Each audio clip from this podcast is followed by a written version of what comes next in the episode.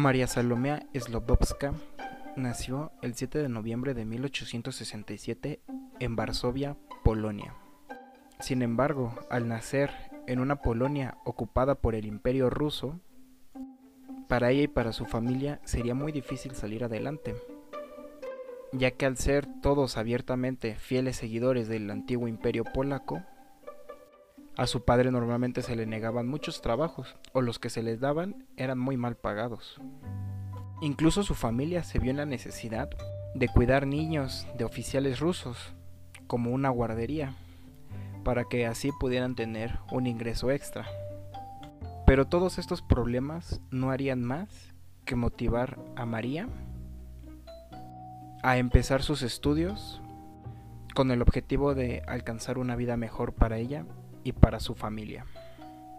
A las mujeres solo se les tenía permitido cursar los estudios básicos, aquellos que eran necesarios para mantener al hogar, por lo que cuando María terminó sus estudios básicos, le negaron el acceso a una educación de nivel superior en las universidades, por lo que con su hermana Bronislava estudió en una universidad clandestina polaca, que era la única universidad que admitía mujeres.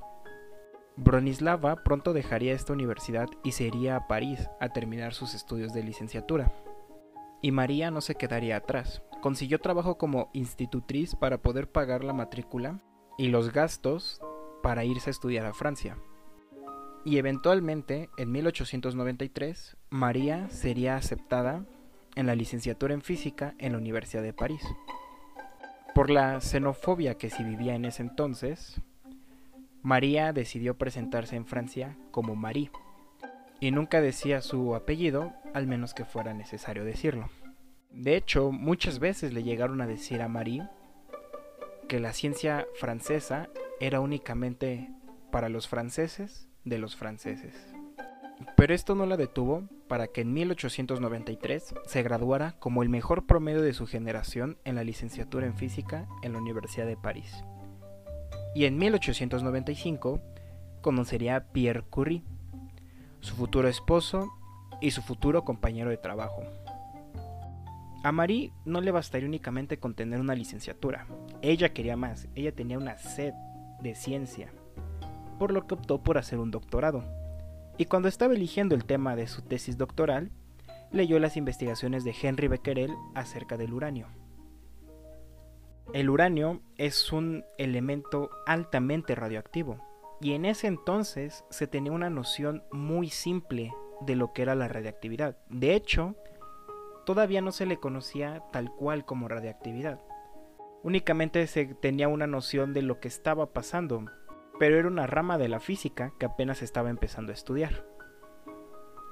Lo que descubrió Henry Becquerel es de que cuando él ponía sales de uranio envueltas en tela, dejaban impresiones en una placa fotográfica. Becquerel pensaba que estas impresiones se debían gracias a la interacción química del uranio con algún otro elemento en la atmósfera y que el resultado de esta interacción química era el dibujo que se hacía en la placa fotográfica. Sin embargo, a Marie esta explicación no le satisfacía ella no pensaba que eso fuera lo que estuviera pasando en realidad, por lo que decidió hacer su doctorado en elementos radioactivos. Y su esposo Pierre, para poder ayudarla a Marie en su elaboración de teoría y en sus experimentos, hizo su doctorado en magnetismo.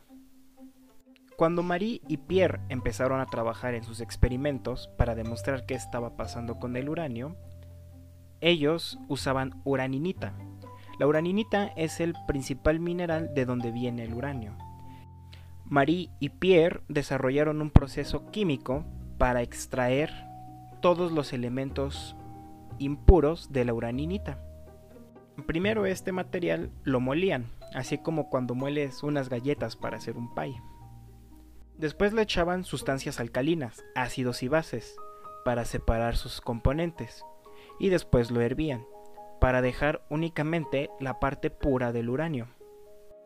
Su objetivo era estudiar el uranio y por qué pasaba este fenómeno que había descubierto Henry Becquerel. Sin embargo, sus experimentos los llevaron a algo aún más interesante, a algo conocido como decaimiento radioactivo o desintegración radioactiva. La desintegración radioactiva es cuando un elemento radioactivo pasa al siguiente elemento radioactivo. Por ejemplo, cuando el uranio se desintegra, pasa a torio. Y cuando el toro se desintegra, pasa a protactinio. Y estos elementos se desintegran produciendo rayos alfa, rayos gamma, rayos X, rayos beta, que es lo que nosotros conocemos actualmente como radioactividad. Con el proceso que Marie y Pierre elaboraron, ellos hicieron la desintegración del uranio al radio y al polonio, por lo que en 1898 anunciarían el descubrimiento de estos dos nuevos elementos, junto con su investigación de la radioactividad y el decaimiento radioactivo. Y en 1903 les darían el Premio Nobel de Física y sus grados de doctor. Sin embargo, la mayoría del reconocimiento de la investigación se le dio a Pierre. ¿Por qué será?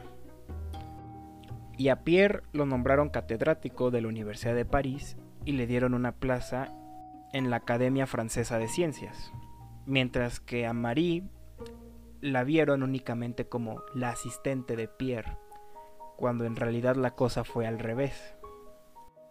Sin embargo, la vida de Marie daría un giro cuando en 1906 una carreta de caballos atropelló a Pierre, causando su muerte.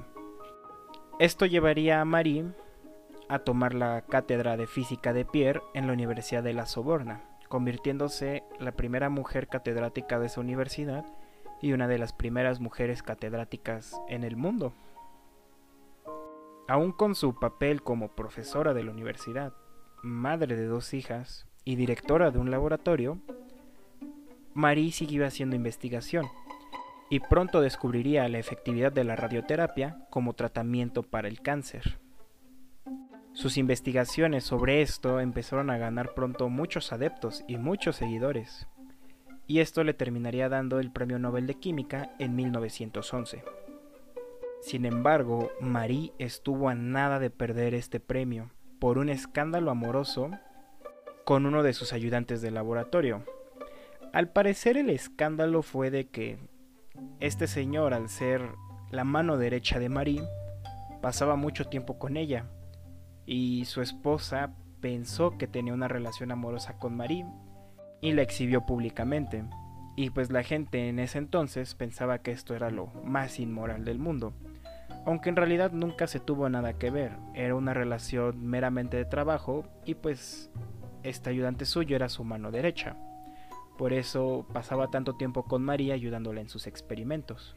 Y por un escándalo que nada tiene que ver con su trabajo científico, Marie pensó seriamente en rechazar el premio Nobel. Pero fue su gran amigo y colega científico, Albert Einstein, el que la convenció de aceptarlo. Y finalmente, en la ceremonia de premiación en Estocolmo, Marie, al recibir el premio Nobel, dijo, mi vida privada no influye en mi trabajo, lo cual desató una polémica política de cuál era el papel de las mujeres en ese entonces en la ciencia y de manera personal. Cuando llegó la Primera Guerra Mundial, Francia fue conocida por hacer su guerra en trincheras, de hecho se le llamó la Guerra de las Trincheras. El principal problema que enfrentaban los franceses era el diagnosticar de manera rápida y eficiente a los soldados heridos en la batalla. Pero sus diagnósticos eran del estilo no puedes mover una extremidad, te la amputamos. Bien pudo haber sido que se haya roto un hueso, un esguince, dislocación, pero para ellos si no la podías mover, se la amputaban rápidamente para evitar riesgo de infección. La hija de Marie, Irene, que era enfermera, se enteró de esto se lo comentó a Marie y Marie desarrolló la primera máquina de rayos X portátil. Le pidió al ministro de Defensa que le asignara unas ambulancias y así Marie Curie desarrolló las ambulancias radiológicas para darle un diagnóstico rápido y eficaz a los soldados heridos y evitar que hicieran amputaciones no necesarias. Con estas ambulancias radiológicas, Marie salvó cientos de vidas. Y se convirtió en la directora del Servicio de Radiología de la Cruz Roja Francesa en la Primera Guerra Mundial. Acabando la guerra, Marie regresó a Francia, donde se volvió parte de la Academia Nacional de Medicina Francesa por sus investigaciones sobre radioterapia contra el cáncer.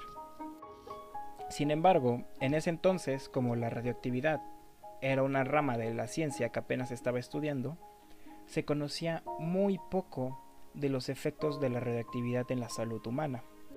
Por lo que Marie, al no saber estos efectos y trabajar casi toda su vida con radiación, incluso cuando descubrió el radio se llevaba botellas de radio a su casa, desarrolló leucemia y vivió con leucemia casi 30 años.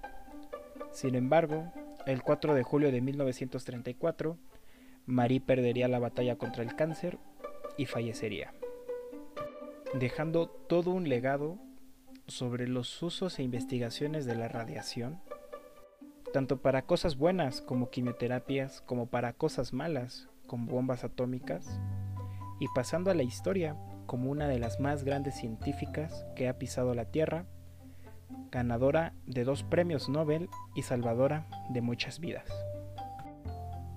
Si les interesa saber más acerca de grandes personalidades de divulgación, esperen los siguientes podcasts y también les recomiendo mucho seguir el canal de divulgación de mi gran amigo y colega Joseph Muñoz, Energía Cinética.